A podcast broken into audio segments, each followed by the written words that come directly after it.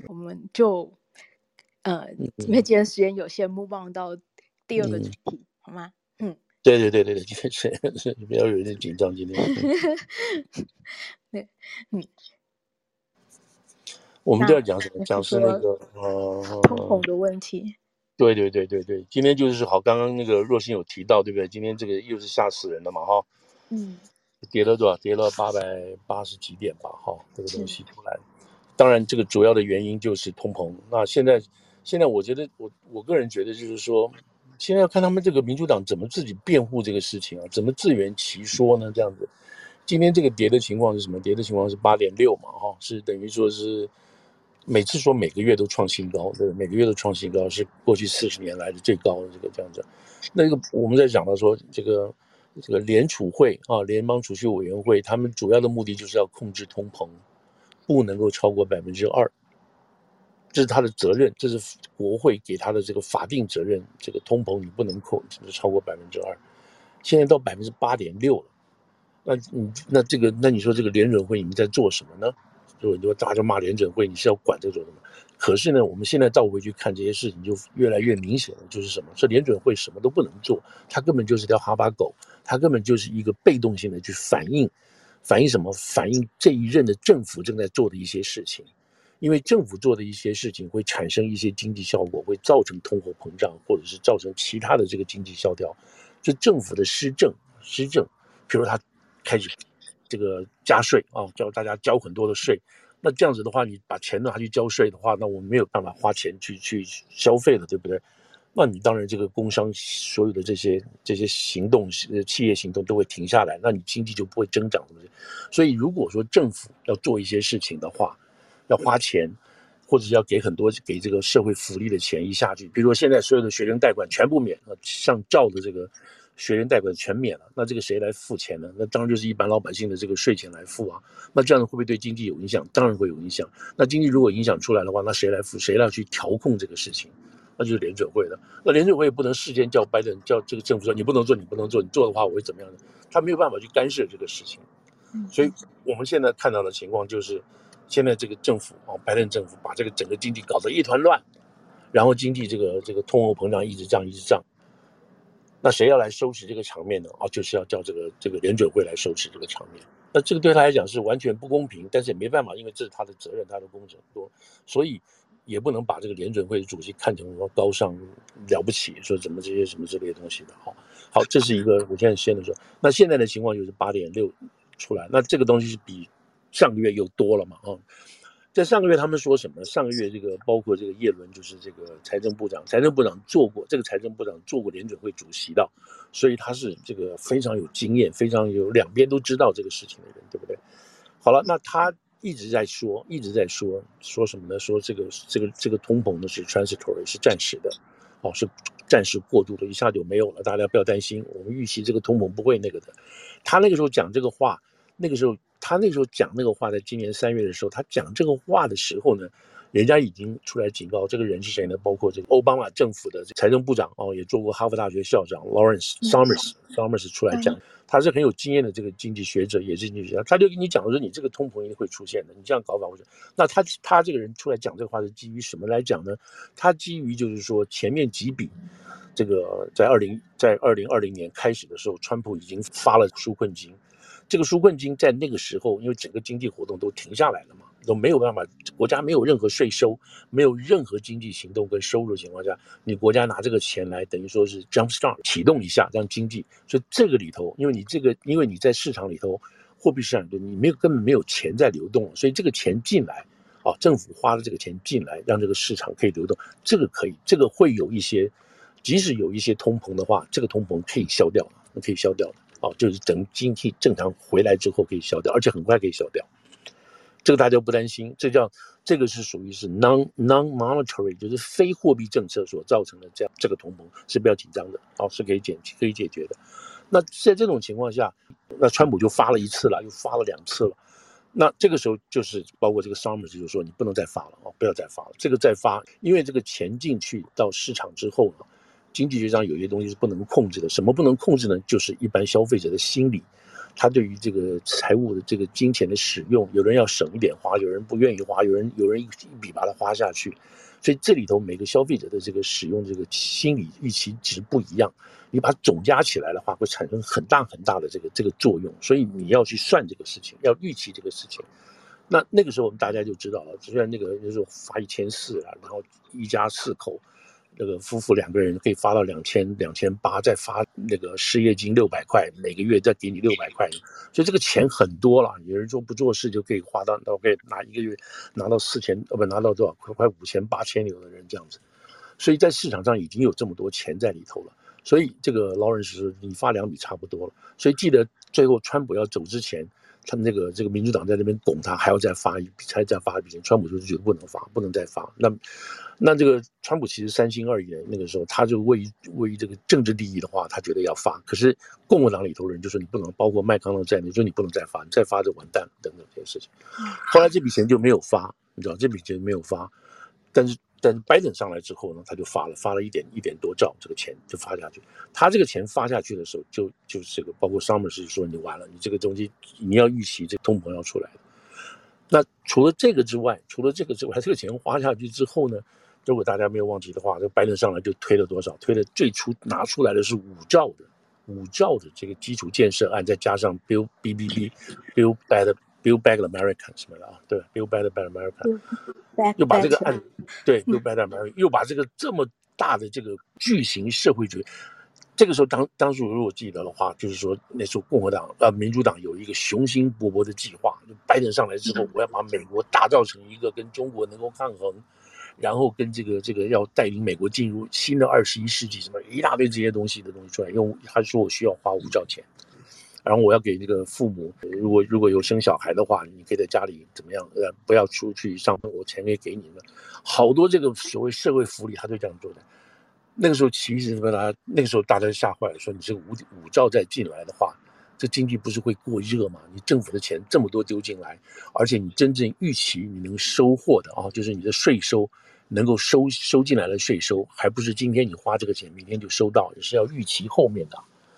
所以那个时候就已经很紧张了。结果大家记得那个时候就是那两个参议员嘛，哈，这个这个 Joe Joe Joe Manchin 啊，Joe Manchin 跟这个 Sienna，所以就出来就说，那你不能花。他们两个人就被人家骂是叛党的两个人嘛，哈。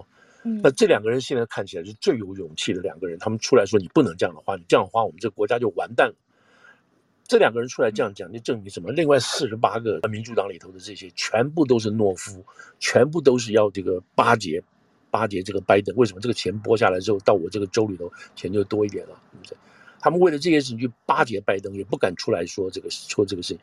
那这这这这个也有可能是也没有远见呢、啊。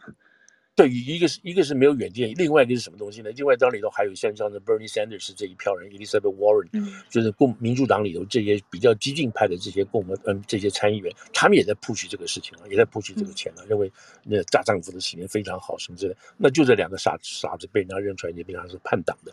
当然在众院也会也也也是鼓动要通过这个钱啊。那众院有一大堆的私人帮啦，包括 AOC 啦，什么这些左派的人，这些人这里头还包括这个绿能计划什么什么这些都全部在。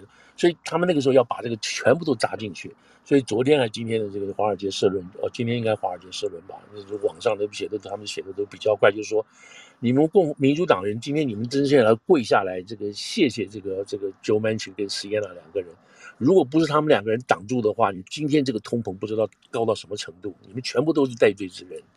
所以今天那个《华尔街日报》，他们这个当然《华尔街日报》嘛，他们从这个角度来看的话，当然就是说，你看。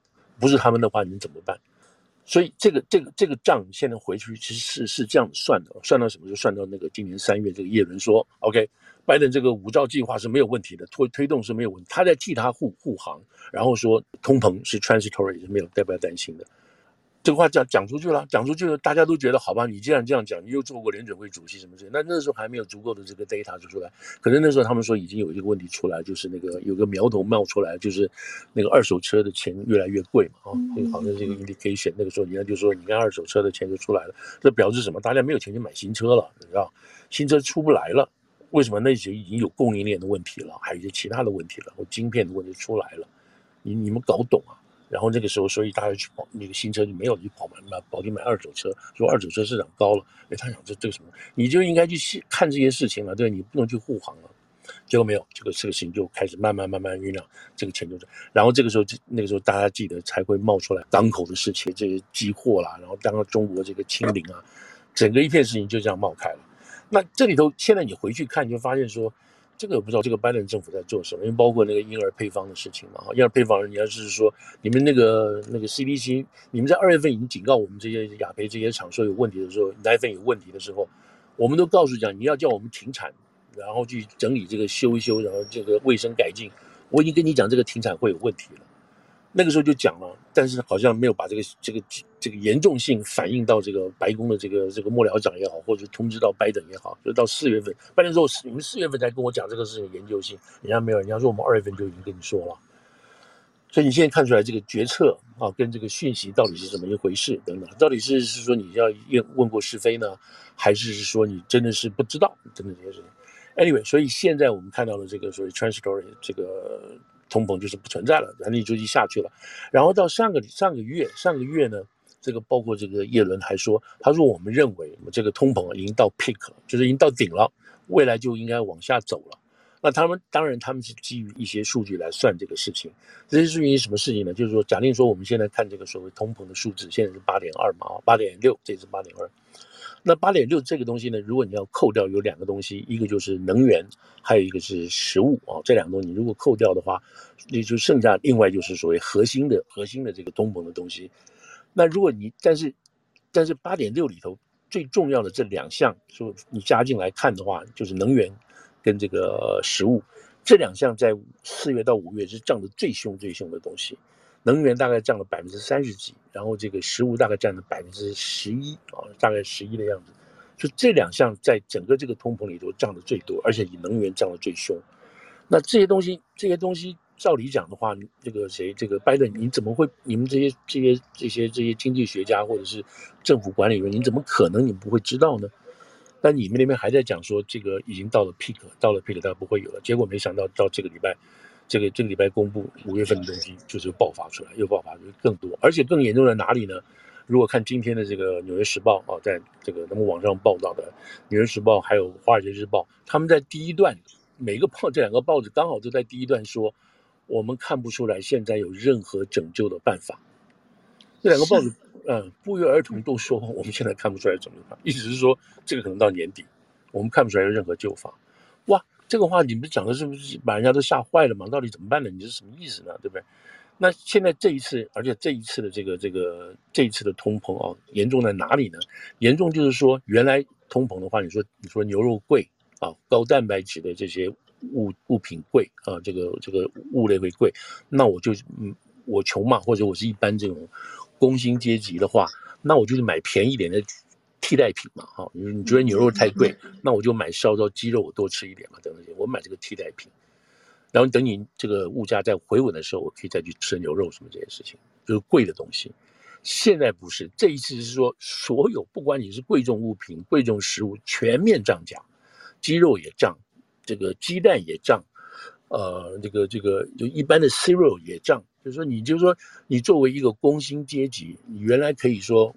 我不买贵的，我吃点便宜的不可以。现在不是连便宜的都涨起来了，那这个就是很过分了，对不对？这就是非常非常过分。就是问，就是说你那那这个你叫人无路可走了，你知道我我连吃一点这种平简单的东西都不都不行了，你这样，所以这个就是这个就是真正比较比较严重的地方了，而且还要持续下去。所以这个东西今天这个东西出来，然后加上这个呃经济学家或经济学者。他们这些银行的啊，做银行的、做金融的，就要看说，哇，这个都贵起来，全部都贵。那这代表消费者是什么意思？消费者的这个支出会减，更加减少，因为都贵了嘛。那另外一个更还有一个数字是什么？是他们的实质工资啊，实质的这个实薪工资比上个月降了百分之三。你换句话说，我上个礼拜，我上个月我赚十块钱，我这个月大概只能赚赚到这个七块钱。我这个钱实质的工资我减少，但是你物价还在涨，那就表示我花钱更小心了，我更不敢多，更不敢多花钱了。所以这个数据哈，这个数据的这个解说啊，在未来一个礼拜看看会不会这个立立刻生效，知道立刻慢慢发酵出来。那个那个大家都都记得嘛？如果你说现在买蛋，蛋都降了百分之，我那数字大概百分之三十以上，鸡肉也占，你知道，现在还加上这个叫什么禽流感又来了，这个鸡肉还有这个因素进去，百分之十几，牛奶牛奶占了百分之十六，你知道？还有他们说那种，你就如果去买那种。那种包装好的那个汤有没有？已经做好的那种，嗯，那种锡箔纸包的那种汤里面，那个都占了百分之十四，知道？就是说，就是说，你现在就是说，一般人你去买去代次级的这种次代品都贵了，人家无路可走。所以这些事情，这些东西，等下慢慢慢慢就就会反映出来了，反映，而且而且是说还没有那个还不知道这个这个还会延续多久啊，也没有暂时的解法。好了，那我们现在就。这这个是拜登，那拜登今天在什么？今天拜登跑在这个跑在呃洛杉矶嘛，哈，嗯嗯嗯，参加这个美洲峰会啊，这就是另外另外一堆事情了。那美洲峰会他就说了，他就把这个责任就怪到什么地方？就怪到这个港港口的这个问题，我们要赶快把港口清清，然后这个供应链可以恢复。另外就是说，这油公司，你们油公司全部都来这边诈钱骗钱，你们有这么多油，你们不开采不开采，为什么？你们就是说要现在尽量把这个钱赚到。你们就是不想把油价压低，他就骂他自己的这个这个这个油公司，油公司说不是，油公司在昨天跟前天就已经去跟这个白宫的这个呃经济顾问去解释了，说我们现在有很多油，我们可以我们可以增产，问题是你有一些法令都绑着我们的，那这里头就又出现另外一个大的问题，什么大的问题？我不知道上次有没有提过，就是说美国现在是有油的，你知道拜登呃川普在任的时候，这个油都是都是自给自足的嘛。但是现在的问题不在这里了，你就包括页油盐啊，什么什么东西，美国基本上是不但这个油是自给自足，还可以外销。那外销之后呢，就是表示能源独立。能源独立了之后，他对中东的这个政治政治上的讲话的分量就很强了。因为我不怕你，我不怕你对我禁油，或者是你把油减少，这个这个减少支出对我们会有影响，他都不怕了。但现在不是了。那现在不是这个情况，现在变成是说，他要跑去向阿拉伯要油，那跑去向阿拉伯要油去，所以你看这个拜登自己本身在政治上就已经受到一大堆问题了，对不对？他要去这次要去阿拉伯，又被人家骂了个半死，对不对？等等。那那现在都问什么呢？所以这个背后的东西，我跟若星有提过一下，就是说，就是推动绿能。我们刚刚讲到这个最初的五兆里头，它有这个绿能，绿能什么？就是要电动车化。那么他在通过的这个基础建设里头啊，这个这个案子是已经过了，大概是二点一兆吧，这个案子通过了。这个基础建设里头要干什么？要在全美国盖五万座的这个充电站，让大家每一个这个电动车可以可以跟加油站有地方可以充电。他要做这个事情，他要推动绿能下去。绿能的意思是什么？就要把石化产业慢慢慢慢把它淘汰掉，就是你不要再开车了，因为没有油加了。谁是美国最后一个开电、开那个油、开那个汽油车的人？搞不好将来就会有这种新闻出现，所以大家都要去开电动车，所以要往这个方向提。然后政府会给补贴，你不要说电动车我买不起，没有政府给你补贴，买电动车的人他会给你多少钱？然后这个美国三大汽车公司现在正在加强去搞这个电池也好啊，搞这个各种不同的这种这种这种晶片啊什么的，就是要做这个事情。电动车的市场是不得了的。那说到这个东西，将来就是说。说到这一点，电动车的话，那这个市场是大到不行。包括台湾现在台积电还有三星什么都，包括三星大概晚了一点了吧。台积电这方面全部都在做什么？都在做这个 AI 的啊，人工智慧，再加上这个电动车啊，还有这个自驾车，所有都在做这相关的晶片的这个这个生产跟设计。那这个市场当然，这个市场当然是美国了，就以美国为主嘛，对不对？所以你看得出来说，假定三星也好，或者是台积电也好，都在这个。他不管在台湾，还在美国这边要投资设厂，要做这样的东西的话，你就知道说，这个是美国未来一定要走的路。可能不管是你民主党上来还是共和党上来，大概一定要走的路。什么路？就是说摆脱对石化能源的依靠，全部走向这种电力车。当然，大家会问说，那你那你发电的那个那发电你要靠什么呢？可能还要靠石油啊。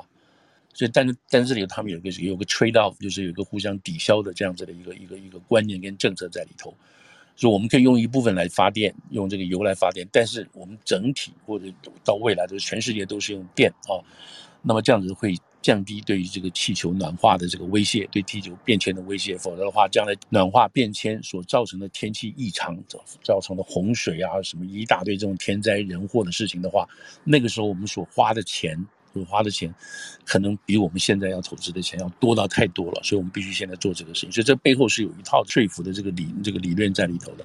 所以我们现在看到变成就是说，美国明明是有油，但是他就咬住牙，他不让大家去开这个油。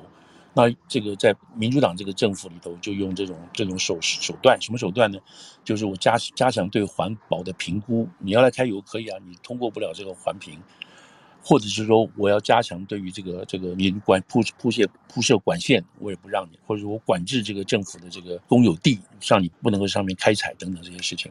所以他用了很多这个方式，让美国的油商他不敢去不敢去投资，去开发新的油田来增产。这些事情，因为你如果做下去，你没有市场，或者是政府的这个地方给你太多的这个问题出来，怎么办？等等。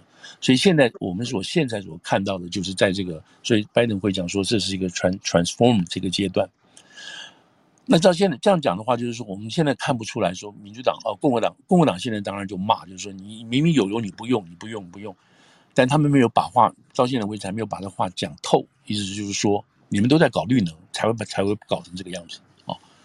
所以现在到今天为止，到今天为止，那拜登都还在讲说，都是油公司在那边，在那边这个这个占便宜啊，要赚钱，还没有把这个这个整个国家的利益考进去。那这里头当然他还会再怪到这个乌克兰的事情啊，俄俄国石油的问题都有在里头。但真正主要的讲，就是说美国自己是可以可以加产加油的，然后你只要开放就可以做。但这个这个这样讲的是什么意思呢？就是。美国今天今就算今天说我们开放可以自这个把自产的油加加起来，但是这个还是要有个过程的，包括你去打那个井啊、开采啦、你怎么运用，这个还要有。可是基本有这个计划可以松绑开放的话呢，那对市场就会释出一个好的消息，大家就不会那么紧张，也许股票就不会那么那么多了，因为大家预期这个政策可以持续啊，油就比较多了啊，这个油价会自然降下来。但是现在没有讲这个话，他也不愿意松这个口。所以可以看得出来，是说今天就是拜登，他一方面要推这么大的这个建设，然后造成这个物价通膨的这个这个膨胀啊过热，在这个在之前，然后现在他也有这样子的政策，在这个地方又不愿意开采这个石油，说，然后大家都知道，这 CPI 这些东西都是油价为主，这是油价驱动的一个物价通膨的事情。所以这个是他现在这个他的政策这么做，他政策造成这个情况怎么怎么办？那就交给这联准会来来来处理。那联准会能做的什么事情？他唯一的工具就是就是调整利率。所以联准会现在要调整利率了。他在过去几个月，从三月到现在为止，他已经连续调了几次，总总一起就调了零点七五这个利率，就分开来了哈，就是零就是零点三五、零点二五、零点二五这样调。那每次这样调的时候，市场都骂他，你这个你太胆小了。你这个刹车刹的不够，你应该一下就加码到多少的刹？你应该就像上一次调的时候，大家就他调的是零点五了，这已经很高了，对不对？但就骂他，说你没有种，你应该开调到零点七五哦，这个才能把这个经济这个通膨刹住车。好了，那就是下个礼拜了，下个礼拜这个联准会的人就要出来说，OK，我们讲我们要开会，我们要宣布我们要调多高。那现在大家预期了，那可能就是零点七五了，你才能把这个通膨刹住啊。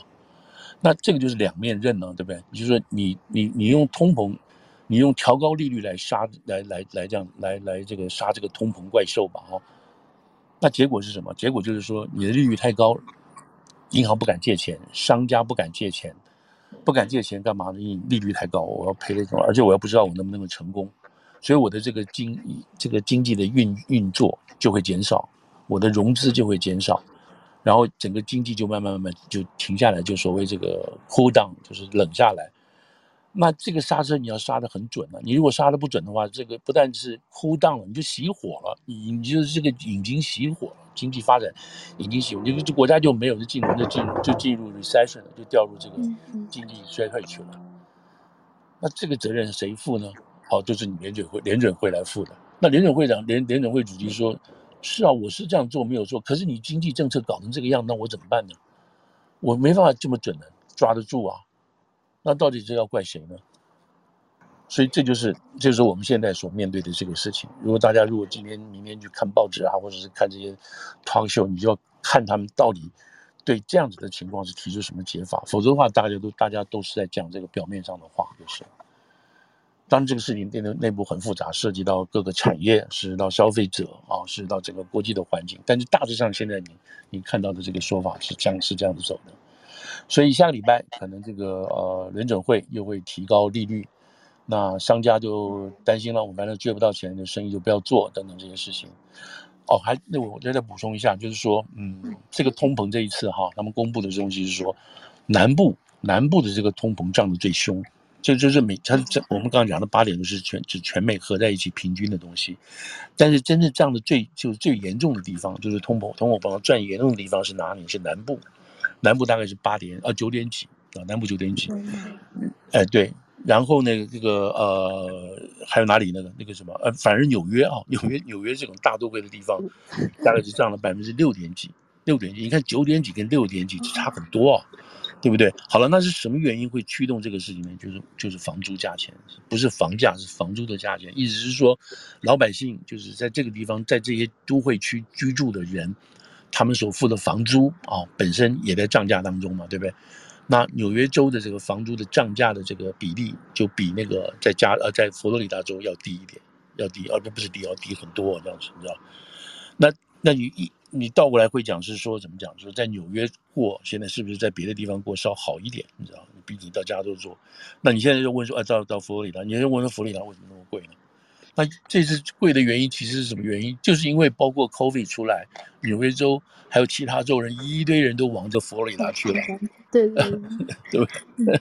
就把这个就把这个这个这那有些退休的人，有些年轻人，这纽约不纽约不能过了，纽约州不回，纽约市不能过，都冲都跑过去了，你知道？所以这个也是没有当初想到的一个一个情况啊，对不对？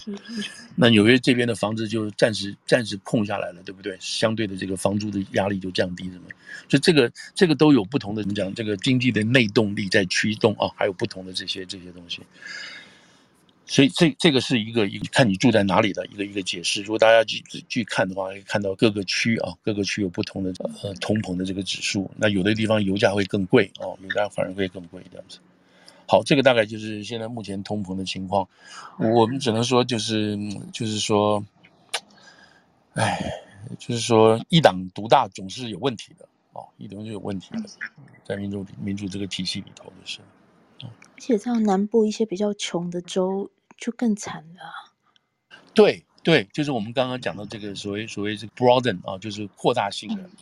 这个通膨的这个这个面向啊，就是一般的都连鸡蛋什么的不都贵了？那这些州的这些州里头这种收入比较低的人，实质上就对他们就变相的加税，你知道，加很大的税。哇，真惨，真的真的对啊，我们会遇到这个时刻，嗯，对啊，我们就说有一点难以想象，嗯，对啊，我们以前讲说遇到这个乌克兰战争。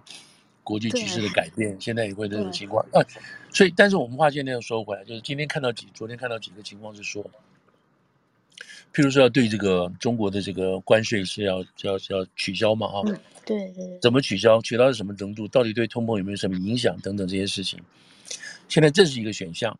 那另外一个想法是说，说现在的这种这个全世界的这个情势啊，脱不了中国，可是中国现在已经很惨了。嗯，各方面的预测，它今年的这个 GDP 这个大概只有百分之二，中国还自己觉得比较好一点，百分之三点几到到四，可是全世界认为中国大概只有百分之二点几，那这个是很严重，就是我们上次也提到，我就回到他们文革一九七六年那个时候的水准，还不知道还不知道会不会更坏。那现在大陆这边的说法就是他们叫做复工复工不复产，我回去上班。那我不要去，我不要我不要真正去做事，哎，我不要真正去做事，为什么呢？我们这边，假如说这个大家都回去上班了，啪又跑现出来几个确诊的，那全部又关掉，又排队去检验，所以现在这个厂厂商就很担心这些事情。这第一，第二，一般性的厂商他们现在说回去之后我就要赶快复产，为什么呢？我很多欠的人家的那些货要赶快还给人家，如果不行的话我就违约，违约的话我就要赔钱，你知道？那我怎么过呢？我过不下去了嘛，你知道？那还还是那还不如不要复产好了。我复产的话，我还要付这个钱。然后你回来之后，你钱还没进来，你给工人的钱就要就要就要出来了。所以，因为你休工太久，而且你前面的不确定性太大，即使现在让大家复产啊复工，大家还不知道该怎么做，这前景不明，你知道？所以这一这一家中小型的，两家中小型，三四家中小型，这一大批都是这样情况下，那基本上还是瘫了。还是瘫掉的，所以他们现在这种嗯外国的这些外资机构，在衡量中国的未来的投资环境什么，都在看这些事情，然后决定中国到底在往下走，今年下半年是不是有可能？好了，如果说当初大家觉得中国的崛起就是靠它的经济，啊，因为它的经济的产能跟它所站在的地缘位置的话，那是不行，所以我们必须要。当时刚开始觉得中国是个很好的市场，后来最近这几年觉得中国是一个威胁，对？是个威胁。但是现在，不管中国是一个市场也好，或者中国是一个威胁，所依据的这个东西是什么？是经济扩张跟经济成长，是这个东西。但现在这个没有了，或者是降低了。啊，那我们原来对中国的不管是威胁也好，是市场也好，我们是不是要重新思考一下？我们是不是要重新估一下？我们是不是放松对中国的围堵？或者是这个脱钩，所以现在这些四方、西方的这些有些国家大的问题，应该在想这个问题了，是吧？就是中国的这个这个，因为自己是神经病搞清零的这个结果，把自己陷入到真正的这个深深陷入到这个经济萧条的这个程度去，倒退了，不要说萧条了，倒退这个程度。所以现在又有一个新的这个想法跟新的这个评估，在想说，这到底该怎么办？啊，到底中国是什么情况？那现在讨厌的当然就是说，中国的很多情况就是不给你公布嘛，就是不给你特别的这个明了去去去去那个嘛，对吧？所以这个就是讲说，即使这个经济世界经济、美国经济要复苏的这个情况下，开始还是要去你还必须考虑到中国的情况，那么，好，这个是大概这个想到的这个经济这个这个就经济的状况就是，哎，对，谢谢。现在十一点零七分，副总要不要用最后一点时间说一下那个嗯呀国会暴动的电视哦，对对对，国会暴动。